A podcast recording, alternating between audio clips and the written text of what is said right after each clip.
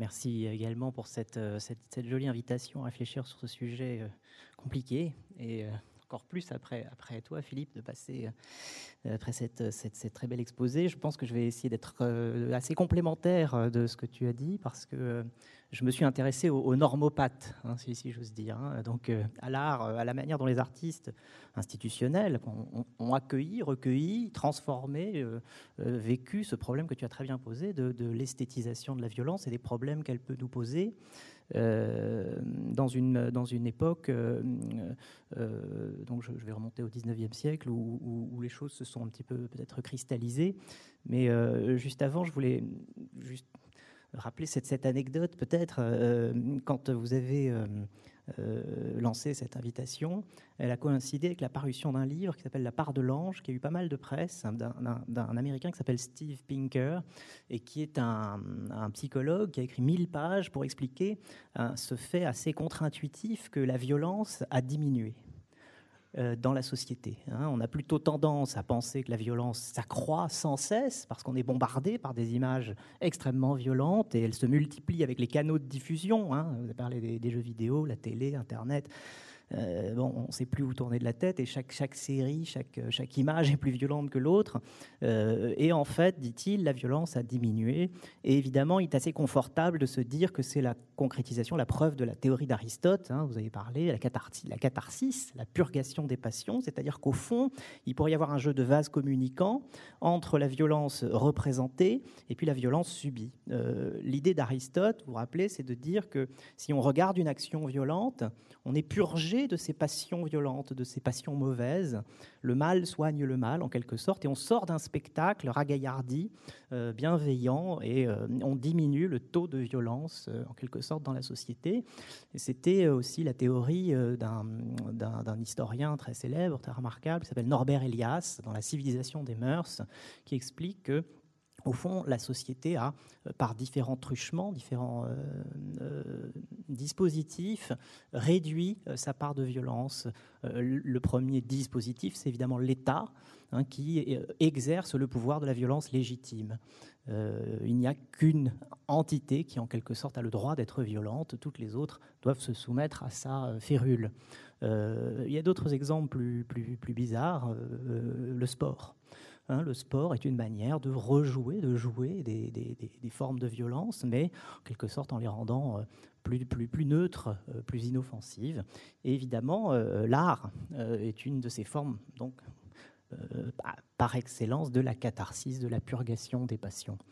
Cette thèse, elle n'est pas seulement contre-intuitive, elle est quand même un petit peu choquante aussi, parce que le critère distinctif de la violence pour Steve Pinker, c'est le nombre de morts. Donc il prend chaque année le nombre de morts à l'échelle planétaire, et puis il vous dit, bah, vous voyez, ça va mieux.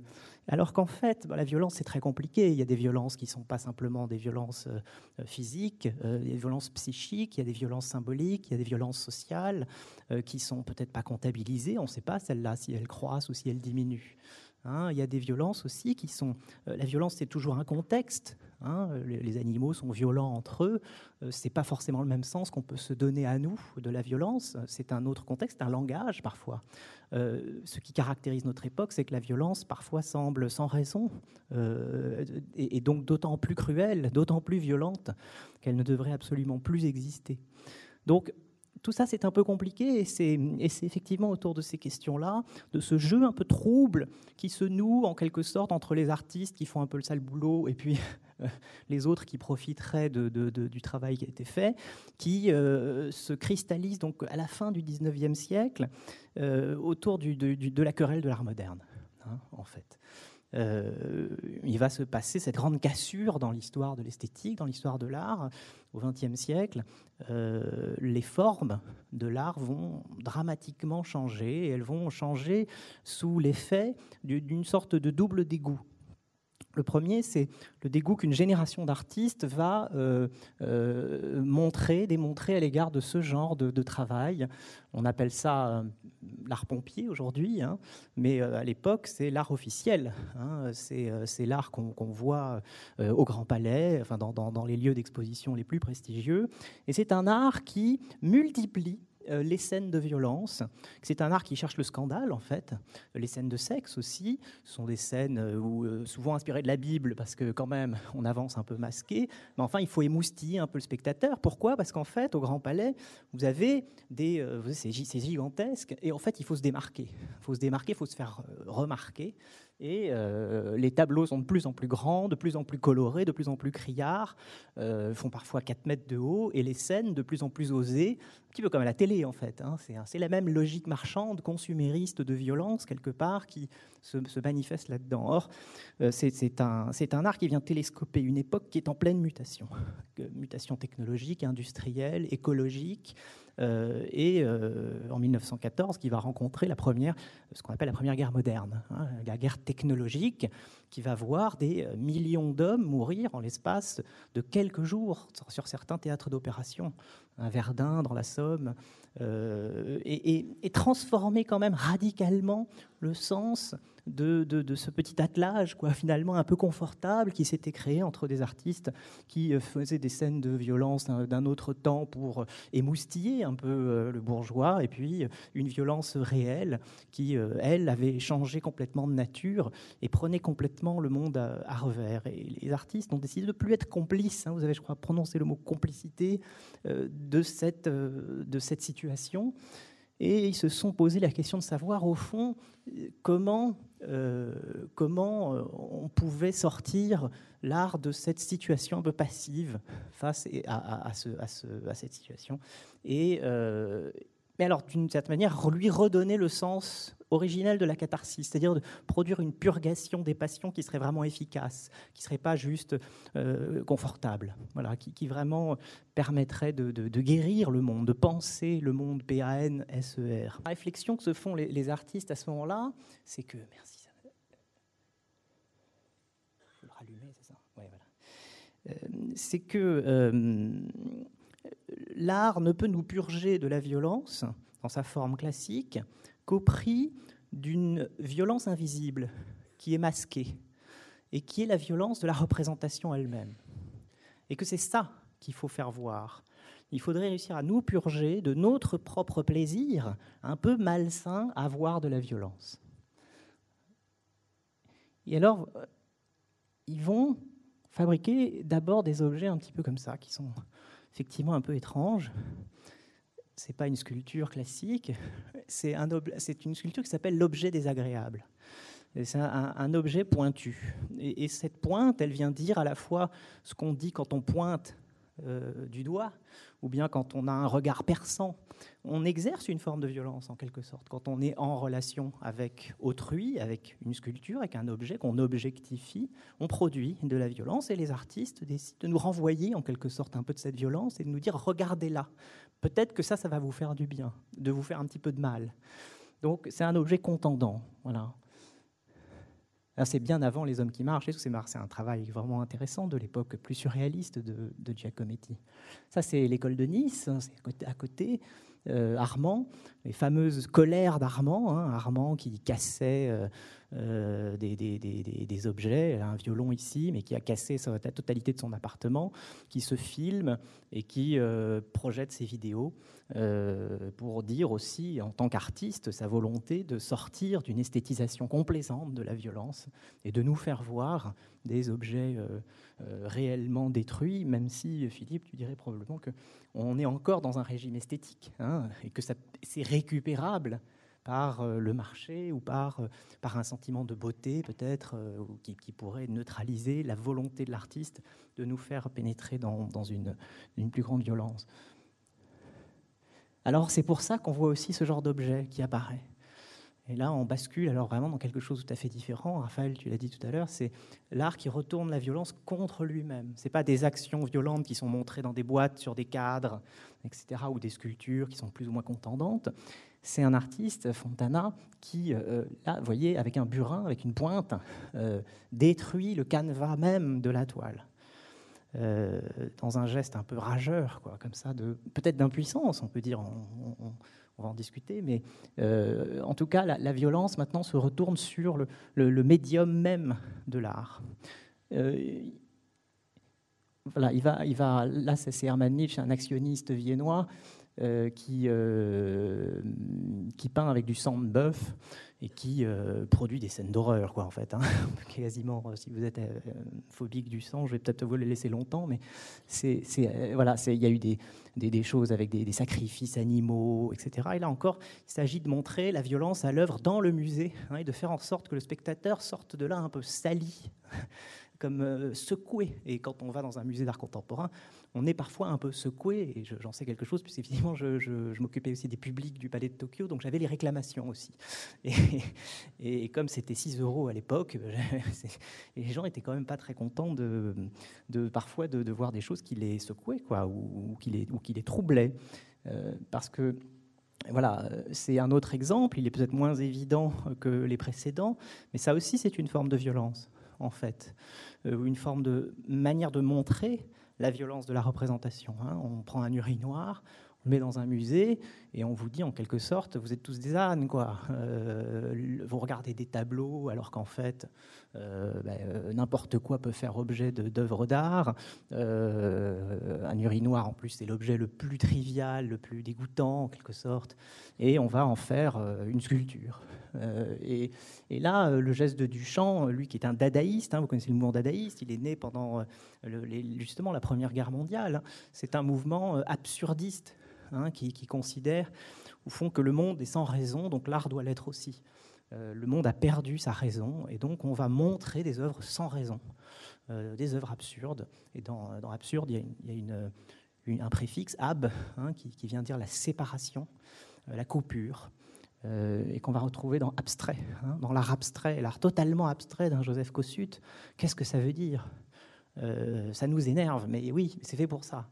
Euh, le propos de Kossuth, c'est un peu de dire, bah, il va falloir choisir. Hein. Vous, voulez, vous la photographie de la chaise, en faire une belle œuvre d'art que vous mettrez dans votre salon, mais en fait, euh, non. Euh, moi, je vais vous donner la vraie chaise, et puis la définition de la chaise. Je vais démanteler, en quelque sorte, les trois associations possibles de la chaise. Hein, et je vais vous obliger de choisir, et vous ne pourrez pas consommer cet objet. Voilà. Et c'est probablement avec un, fond effectivement marxiste peut-être derrière, autour de la question de la consommation euh, et de la société de consommation qui est dénoncée par des artistes qui font ce genre de, travail. Ça, c'est Brecht. Je parlais de Marx. Vous connaissez tous Brecht, le grand dramaturge allemand euh, marxiste, qui a inventé un terme qui s'appelle la distanciation.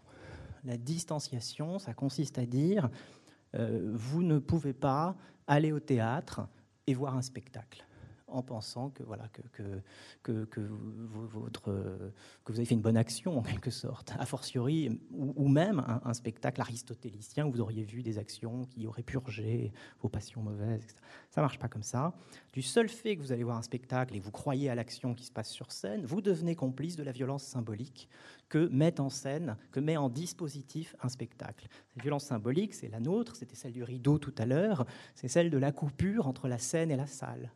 Hein, cette violence symbolique de l'art, ce dispositif qui permet que de l'art ait lieu, est en même temps le dispositif qui euh, cache et masque toutes les autres violences dont je parlais, cachées, psychiques, sociales, économiques, dont il faut se débarrasser. Et c'est pour ça que Brecht, quand il met en scène euh, son travail, vous voyez le fait des lettres, du lettrage, euh, il dit que le personnage à gauche c'est euh, le, radiophone, que le personnage à droite, der Hörer, c'est l'auditeur.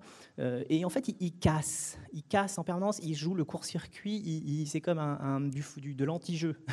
à chaque fois qu'on pourrait tomber pour la narration, pour l'histoire, il va vous distancier, et c'est une manière de vous dire, rappelez-vous que le spectacle, c'est quand même un petit peu dangereux d'une certaine manière. Euh, Voilà, ça c'est Marina Abramovic, un autre genre d'art euh, aussi euh, possible, la performance. Euh, Marina Abramovic, c'est une performeuse qui s'est fait connaître en, s'assoit en face d'elle, et puis il se passe des choses, ou pas, mais ça peut durer très très longtemps. et puis là, c'est une performance qu'elle a fait avant avec un, autre performeur, là, elle met des claques. Et, donc, c'est ce que je disais en parlant de Brecht, hein, il faut mettre une sorte de claque à la représentation pour euh, se purger vraiment, réellement de la violence qui est en soi. Puis c'est aussi une réponse à la question que tu posais, c'est-à-dire comment on fait pour être irrécupérable? Qu'est-ce qu'on peut produire qui serait jamais dans un musée? Une performance, bah, c'est éphémère, hein, c'est comme une scène de théâtre. On ne peut pas vraiment le récupérer, c'est un moment. Et ce moment est parti pour toujours. Ce que j'ai après. Non, ça c'est après ça. On va rester là-dessus.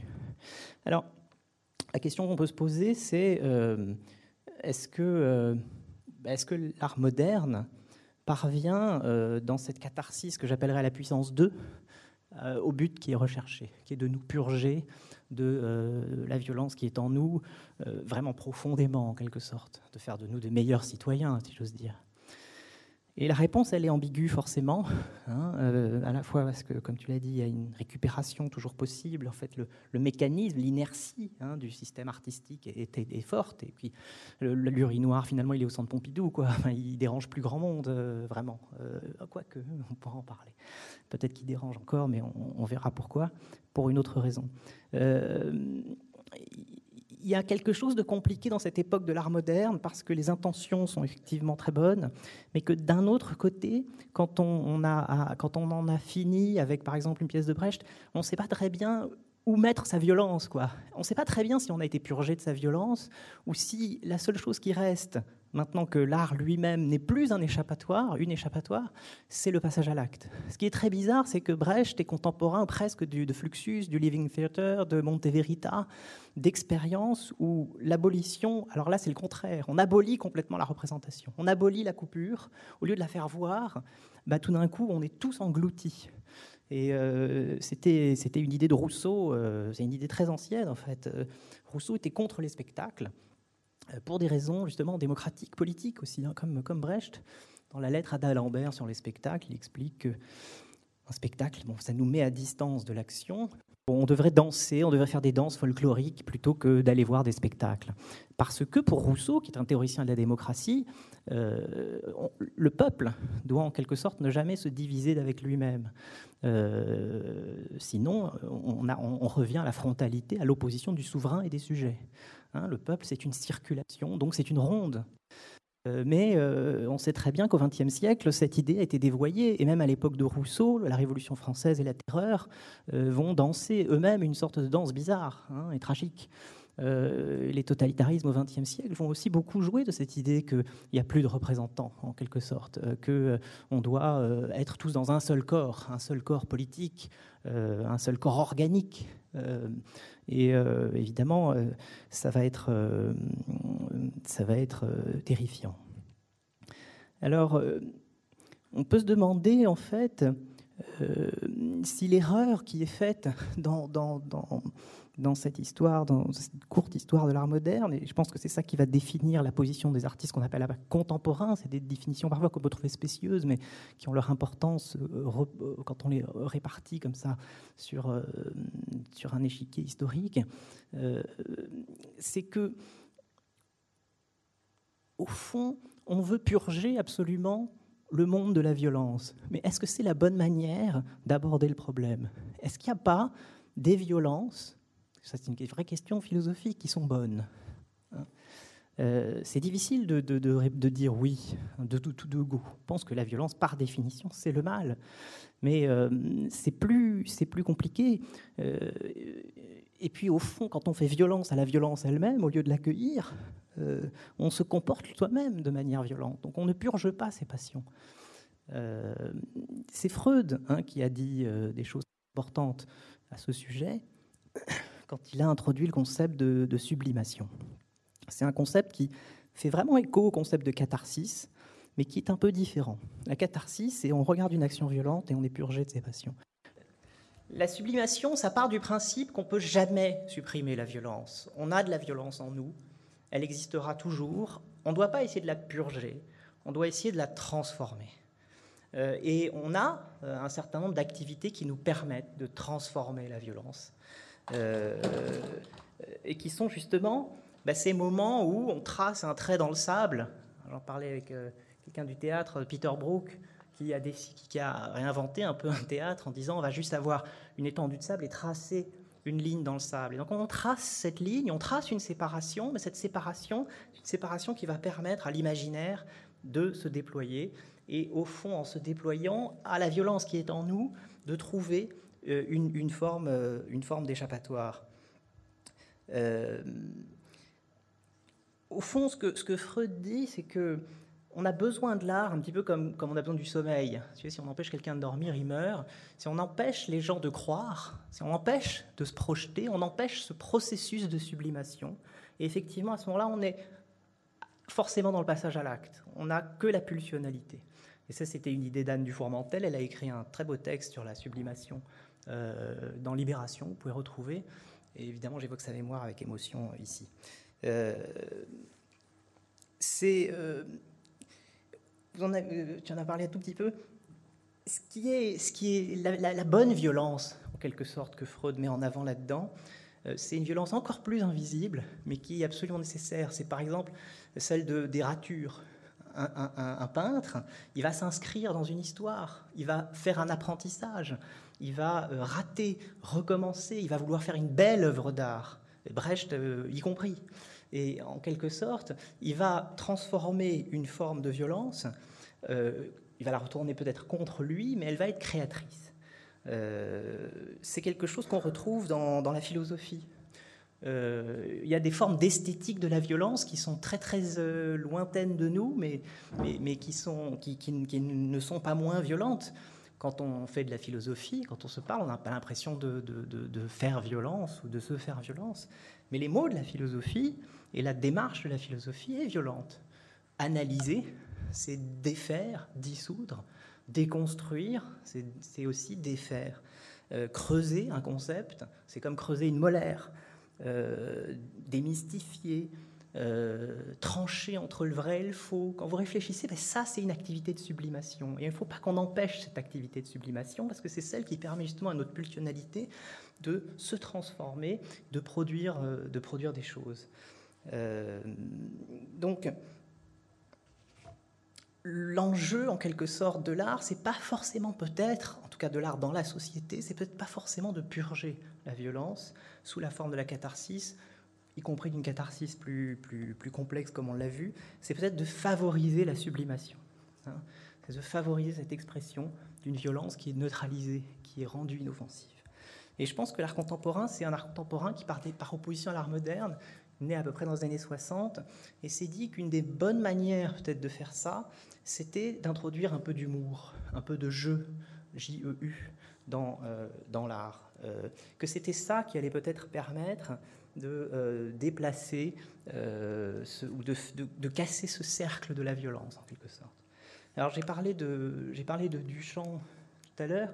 On ne peut pas du tout passer à côté du fait que c'était un farceur et qu'il y a une dimension farcesque de ce, travail euh, qui, nous, amène sur un autre terrain. Euh, c'est une œuvre en fait très poétique aussi. Elle ne dit pas seulement que l'art euh, c'est un urinoir ou que les œuvres d'art sont des objets quotidiens ordinaires, elle dit aussi que les objets ordinaires peuvent être transfigurés, que l'activité de la sublimation elle est en nous, qu'il ne tient qu'à nous en fait d'y voir ce qu'on veut y voir. Il y a des gens qui voient un Bouddha, par exemple, assis euh, dans cette œuvre parce qu'il a retourné l'urinoir. Hein, il n'est pas, dans son état euh, euh, normal, fonctionnel. C'est une œuvre qui, qui nous fait basculer dans une dimension un peu surréelle. J'ai parlé de surréalisme du monde, où finalement le rêve est une composante essentielle de notre pouvoir de transformer la réalité, de sublimer la réalité. Euh, j'appelle ça, euh, après euh, Marc-Olivier Valère avec qui je travaillais au Palais de Tokyo, des œuvres qui clignotent. Ce sont des œuvres qui nous amènent à voir le monde clignoter. Un coup, il est ordinaire, un coup, il est merveilleux. Un coup, il est ordinaire, un coup, il est merveilleux. Et c'est vraiment cette, ce trembler du monde qui est, je pense, le contenu réel d'une œuvre comme celle-là. et j'en veux pour preuve l'œuvre préférée de Marcel Duchamp, qui était sa porte, la porte de son studio. Euh, il avait un, studio rue Larrey euh, et il était, trop petit pour euh, avoir à la fois une porte qui ouvrait sur la salle de bain et qui fermait le salon. Donc quand on fermait la salle de bain, on ouvrait le salon et quand on fermait le salon, on ouvrait la salle de bain avec la même porte. C'est le clignotement typique des œuvres de Duchamp qui et son, sa dose d'humour qui est absolument, absolument étonnante. je conclus avec un surréaliste que j'aime beaucoup, c'est André Breton avec cette ampoule qui clignote et qui nous projette dans ce monde où, finalement on est dans, un monde où le clignotement, ça peut être une forme de violence d'une certaine manière, c'est binaire, c'est le 1, le 0, euh, avec Philippe Trétiac tout à l'heure, on disait le flash, c'est ce qui vous aveugle, mais c'est aussi quelque chose qui produit du jeu. On est dans une société du clignotement, et c'est une société extrêmement euh, joyeuse d'une certaine manière aussi, grâce à cette espèce de monde de lumière qu'on peut trouver chez Chaplin, ou euh, dans les, Lumières de la ville, ou, un certain nombre d'œuvres qui nous amènent dans un monde des rêves. Je ne sais pas si j'ai le temps, Raphaël, et toi qui me dis de lancer une petite vidéo pour terminer. Un artiste contemporain, une minute voilà, qui s'appelle Robin Meyer et qui, fait une, qui a fait un travail sur les lucioles et qui synchronise euh, des lucioles avec des diodes électriques et qui, dans ce rapport qu'on pourrait penser, a priori, effectivement, faire violence à la nature, crée une espèce de symphonie et de danse très mystérieuse.